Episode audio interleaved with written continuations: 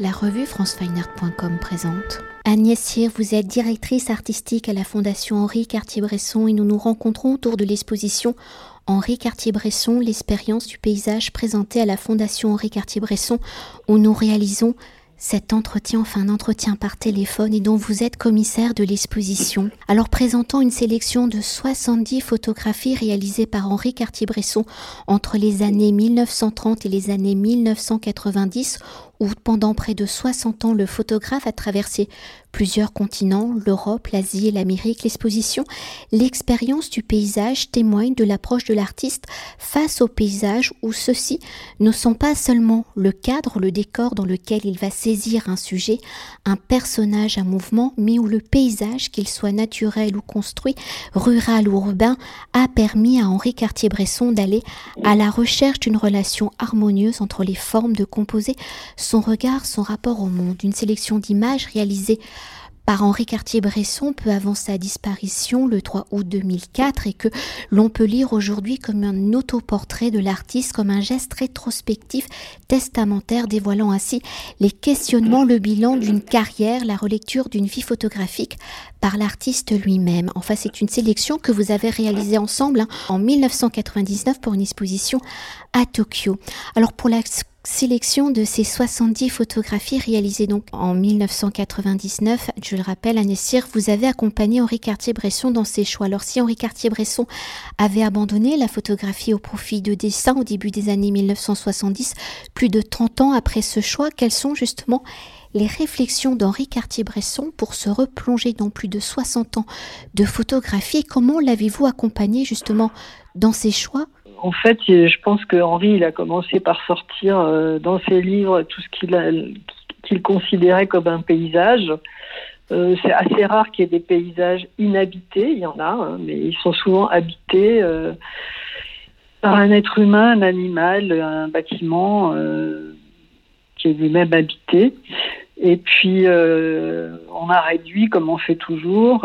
et en discutant avec lui, je voyais bien qu'il se posait beaucoup de questions le paysage, c'est un point de vue. Euh, qui regarde, qui construit le paysage euh, euh, C'est une notion assez abstraite puisque c'est pas pas la nature à l'état brut. Un paysage, c'est quelque chose qui est composé pour une pour une peinture puisque le terme vient de là en fait.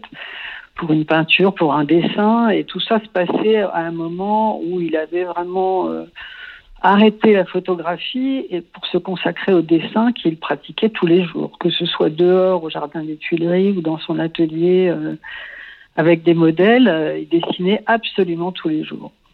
D'ailleurs, des dessins que vous avez mis, euh, enfin quelques-uns sont présentés en regard de ces photographies dans l'exposition. Oui, on a trouvé que c'était que c'était intéressant pour le public de, de voir quelques dessins. Euh, on n'a pas voulu faire une exposition photographie et dessin, mais d'avoir un mur euh, qui, représente euh, certaines images, dont, des dessins qu'il a fait sur parfois des mêmes lieux que les, que les photographies. Donc c'est sur le, dernier mur de l'exposition et, et on, se rend, on se rend bien compte de la la sensibilité qu'il avait au, trait. Et euh, c'est quelque chose qui pour lui était très important de, de dire qu'un dessin, on pouvait le corriger tout le temps, tout le temps, tout le temps, le recommencer, gommer, euh, redessiner, etc. Alors qu'une photo, ça devait être bien du premier coup. Il détestait recadrer ses photos, il en a recadré euh, trois dans sa vie. Et donc en dessin, c'était très différent. Et pour replonger sur euh, cette euh, sélection et la construction hein, de ces 70 euh, photographies pour l'exposition, un autre corpus d'images aujourd'hui très célèbre hein, pour avoir défini ce fameux instant décisif d'Henri Cartier-Bresson, c'est l'ouvrage Images à la sauvette sorti en 1952 et qui regroupe des photographies réalisées durant les 20 premières années de sa carrière. Alors les photographies de ce célèbre ouvrage Images à la sauvette ont-elles été à la base de cette nouvelle sélection retraçant plus de 60 ans de son regard, on en trouve quelques-unes des photographies communes. Comment le paysage en est-il justement le sujet principal et comment Henri Cartier-Bresson le traite-t-il? Alors, je pense pas qu'il soit parti d'Image à la Sauvette pour faire les choix, ça, sûrement pas, puisque c'était en 99 et qu'Image à la Sauvette s'arrête en 51. Donc, il a fait beaucoup de photos entre les deux. Donc, euh, on trouve des images dans l'exposition qui sont dans Image à la Sauvette, mais ça n'a pas été sa base de départ. Je pense que sa base de départ, euh, c'est plutôt, bah, les, quelques livres euh, qu'il a fait, comme Henri Cartier-Bresson photographe, euh, enfin les livres qui étaient un petit peu des ouvrages rétrospectifs, et puis parfois des images auxquelles il pensait, comme par exemple cette fameuse image des canards, comme il l'appelait à Île sur la qui est au milieu des dessins, où en fait c'est une photo assez tardive et et il l'a envoyé à Robert Delpire en lui disant bah, Je viens de faire cette photo, pas mal, non Qu'est-ce que vous en pensez puisque vous êtes en train de travailler à une exposition euh, à mon sujet Donc euh, voilà, il, savait ce qu'il faisait. Et de temps en temps, il rajoutait, euh, il rajoutait un petit peu de, de l'eau à son moulin et il ajoutait des photos qui n'étaient pas encore publiées et très content de les avoir faites très récemment. Et peut-être pour mieux appréhender hein, le regard d'Henri Cartier-Bresson sur le monde, sur son rapport à l'harmonie des compositions, à la recherche hein, des relations entre les formes, où cette sélection de 70 photographies est une leçon de construction. Et là, je reprends les mots de François Ebel. Peut-on s'attarder justement sur la formation d'Henri Cartier-Bresson à la peinture et au dessin qu'il va apprendre avec André Lotte, hein, je le rappelle, en 1927-1928, et qui seront donc les premiers outils de son vocabulaire plastique photographique. Alors comment sa rencontre avec André Lotte et les surréalistes va-t-il former l'œil d'Henri Cartier-Bresson? Comment ce rapport à la géométrie, à la construction est très importante dans ces photographies selon le nombre d'or vont-ils devenir vont-ils devenir l'un des éléments de la construction du regard d'Henri Cartier-Bresson et de cette formation picturale? Comment l'histoire de la peinture va-t-elle influencer son regard et son rapport au paysage Écoutez, je pense que dans votre euh, question, il y a toutes les réponses. Chez, André Lotte, euh, on circulait beaucoup cette phrase Nul n'entre ici s'il n'est géomètre. Euh, C'était une préoccupation d'André Lotte, donc il l'a transmise à Henri Cartier-Bresson. Je pense qu'Henri Cartier-Bresson était quelqu'un d'une très grande culture. Il s'intéressait avant tout à la littérature et à la peinture. Et il avait une sensibilité et d'intuition très profonde. Donc, euh, bien sûr qu'il lui restait quelque chose de la fréquentation des surréalistes, euh, de la fréquentation d'André Lotte et des élèves qu'il y avait chez André Lotte. Mais enfin, c'est surtout à lui qui doit tout ça, je pense.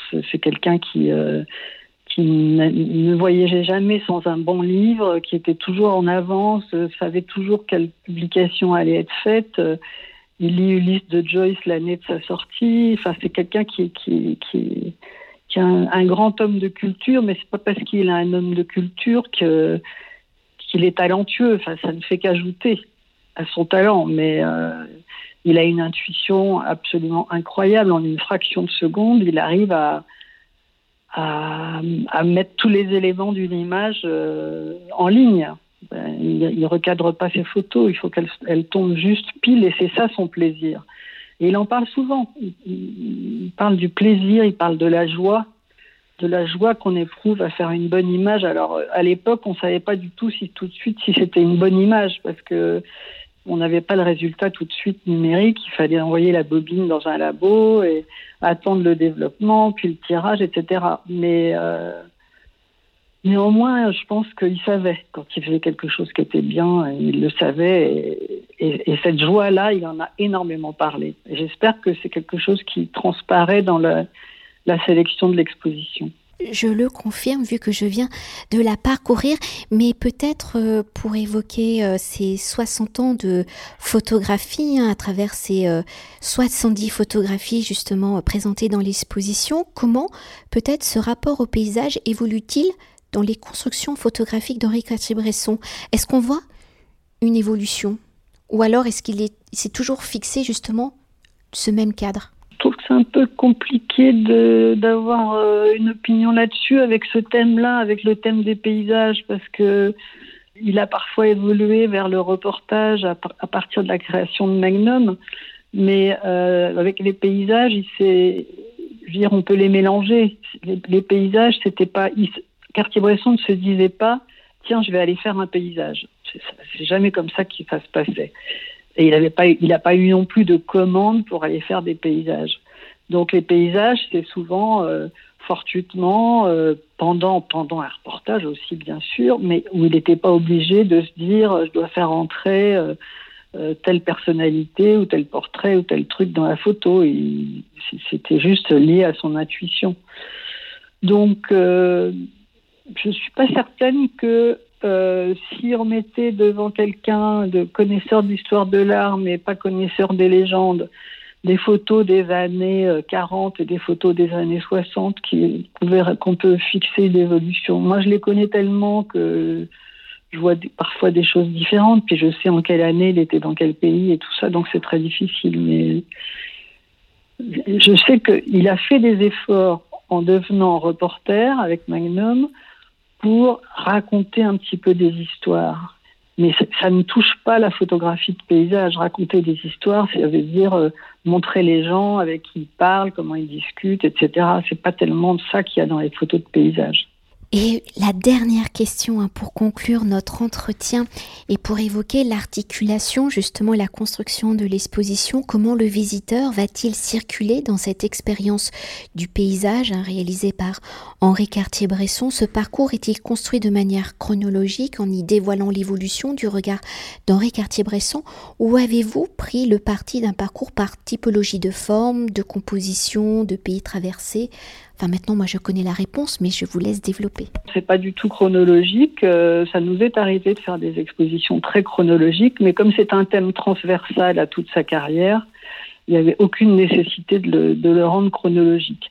Après, c'est tout à fait intuitif. Euh, parfois, évidemment, il y a trois photos des États-Unis ensemble parce qu'elles nécessitent deux lettres, mais il peut aussi y avoir une photo d'Inde et une photo de New York, euh, enfin pas de New York, mais de, la campagne américaine euh, côte à côte. Donc non, c'était plutôt lié à l'intuition, aux formes que à la chronologie.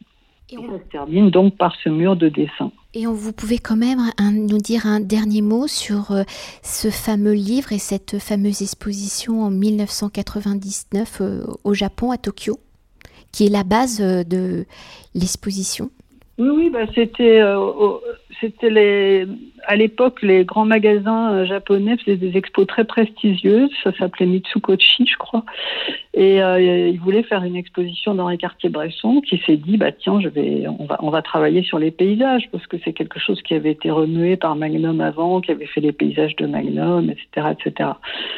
Et donc, on a travaillé comme ça. Et cette exposition a été montrée au Japon avec un petit catalogue qui n'est pas un très bel objet. Et puis, elle n'a pas été montrée à Paris jamais. Elle a voyagé un petit peu. Elle a été montrée en Normandie. Et puis, deux, ou deux ou trois ans, deux ans peut-être après l'exposition, Robert Delpire a fait un livre, Henri Cartier-Bresson, Paysage, en reprenant un tout petit peu la sélection, mais pas tellement. Mais ce livre est épuisé désormais, donc il va peut-être ressortir dans un an ou deux. Voilà. Merci beaucoup, Agnès. Merci. Cet entretien a été réalisé par franceweiner.com.